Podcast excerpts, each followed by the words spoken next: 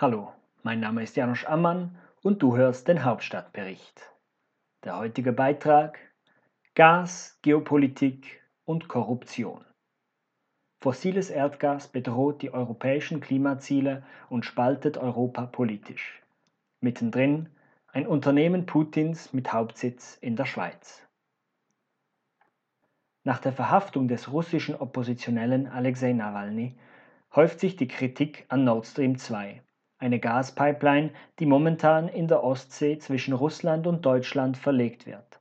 Sie ist ein geopolitisches Projekt Putins mit administrativem Hauptsitz in meiner Heimatstadt Zug. Es lebe die Neutralität. Doch dazu kommen wir später. Zunächst sind andere Fragen wichtiger. Wieso wird in Europa die Infrastruktur für fossile Energien ausgebaut, während man sich gleichzeitig zu ambitionierten Klimazielen verpflichtet? Weshalb treibt Deutschland ein geopolitisches Projekt Russlands voran, das niemand sonst in Europa will? Die Antworten auf diese Fragen geben uns einen Einblick in die europäische Politik. Als 18-Jähriger lernte ich in einem weißen, erdgasbetriebenen Fiat Panda Auto fahren. Vorne, hinten und an den Seiten stand in großen Lettern Ich fahre mit Erdgas. Dazu das grüne Blatt. Ich fühlte mich unheimlich rebellisch unter all den Range Rovern und Maseratis auf den Straßen des Kantons Zug. So viel umweltfreundlicher, ich fuhr mit Luft, während sich andere mit dem Destillat einer schwarzen Giftsuppe antrieben, die immer mal wieder ganze Kolonien von Meeresvögeln vernichtete. Heute ist klar, ich war Opfer einer schlauen Marketingstrategie der Gasindustrie. Gas kann, je nach Förderungs- und Transportart, sogar klimaschädlicher als Kohle sein. Obwohl die EU wesentlich reifer sein sollte als mein 18-jähriges Ich, droht sie nun in dieselbe Klimafalle zu stolpern und damit ihren European Green Deal zu unterminieren. Eine Recherche von Investigate Europe zeigt auf, dass die EU mehr als 100 Milliarden Euro in neue Gasinfrastruktur investiert. Neue Flüssiggasterminals und tausende Pipeline-Kilometer sind geplant. Dabei bestehen schon in der aktuellen Gasinfrastruktur Überkapazitäten.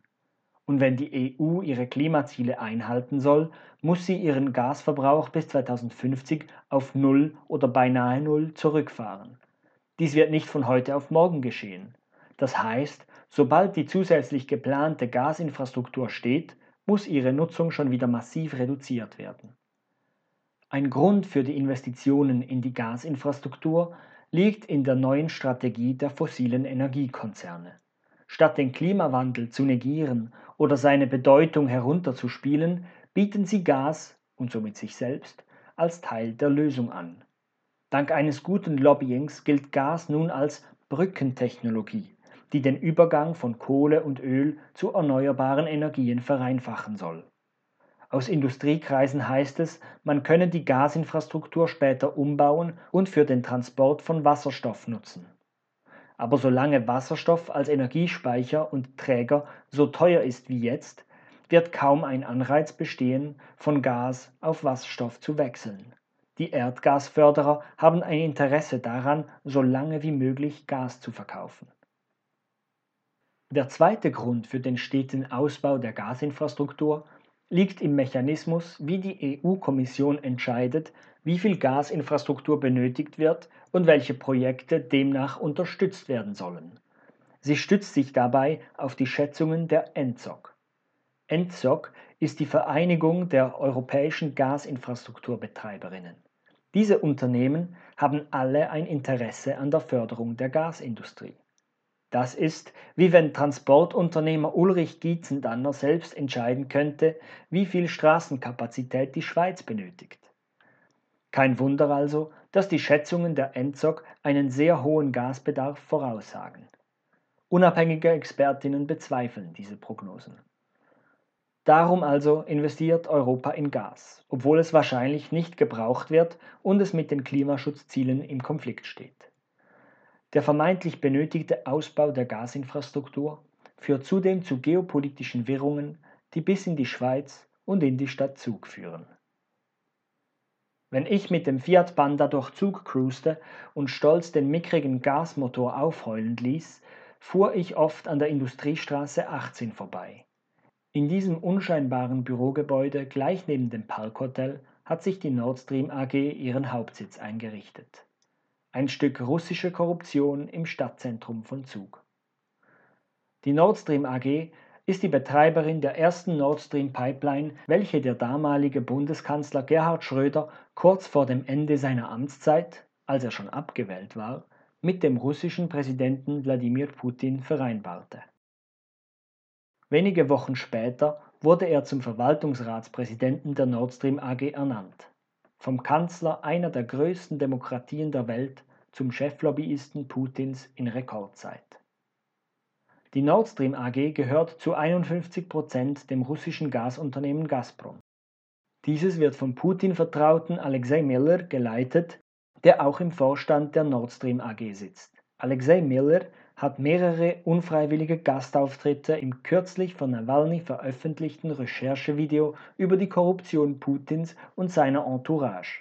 Schon in den 90er Jahren, als Putin noch für den Bürgermeister in St. Petersburg arbeitete, war Miller für die Entgegennahme und Verwaltung von Putins Schmiergeldern zuständig. Es gibt wenig Zweifel daran, dass das Geld, welches dank Nord Stream nach Russland fließt, in den Taschen Putins und seiner Vertrauten landet. Seit Jahren ist nun eine zweite Pipeline zwischen Russland und Deutschland in Planung, Nord Stream 2.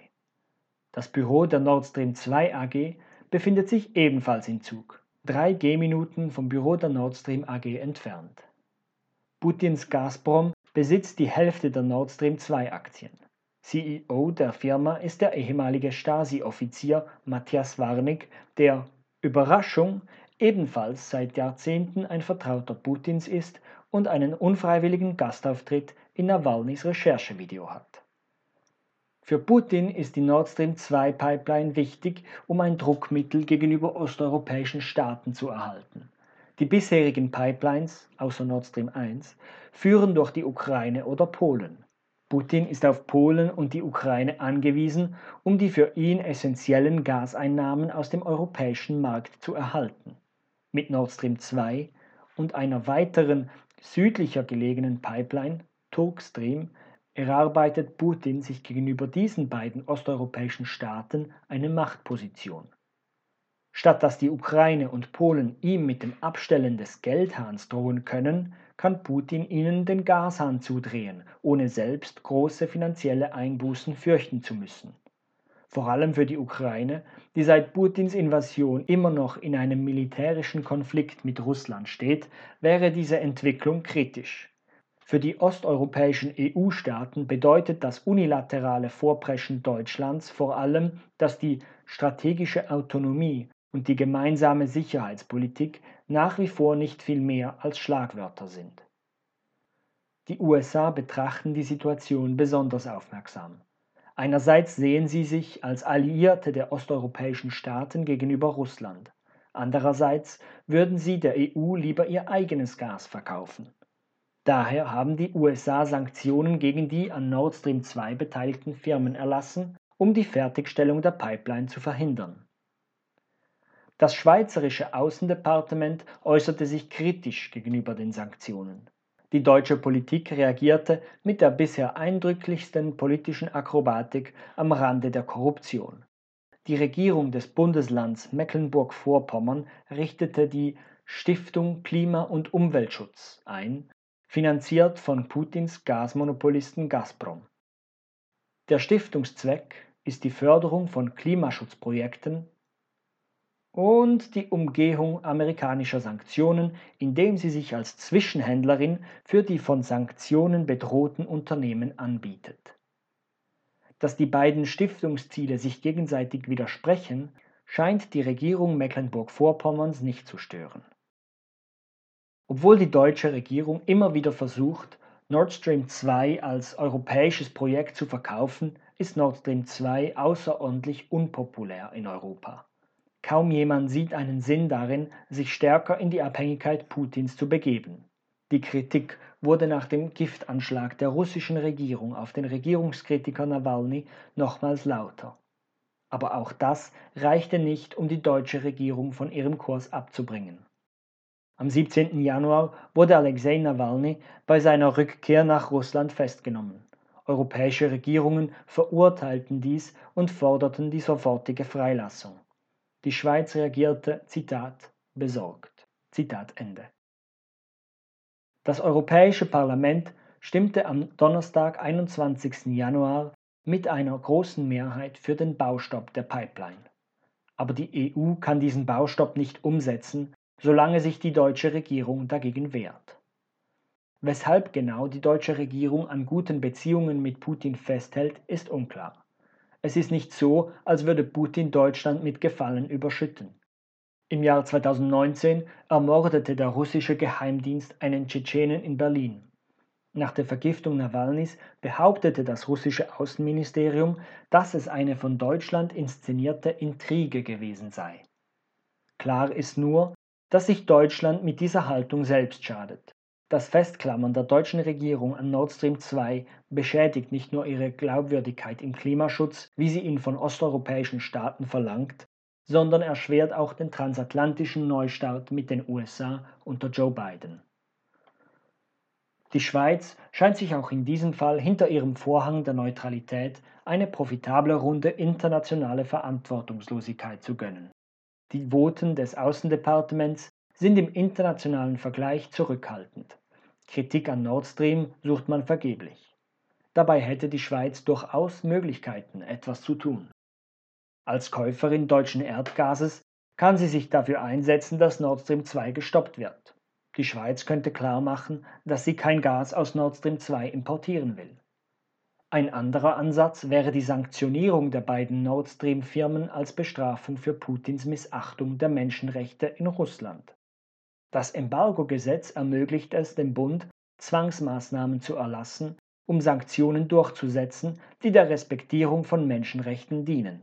Der Bundesrat sollte mit den Sanktionen möglichst genau auf die Nord Stream-Firmen zielen. So kann er verhindern, dass die russische Bevölkerung statt Putin darunter leidet.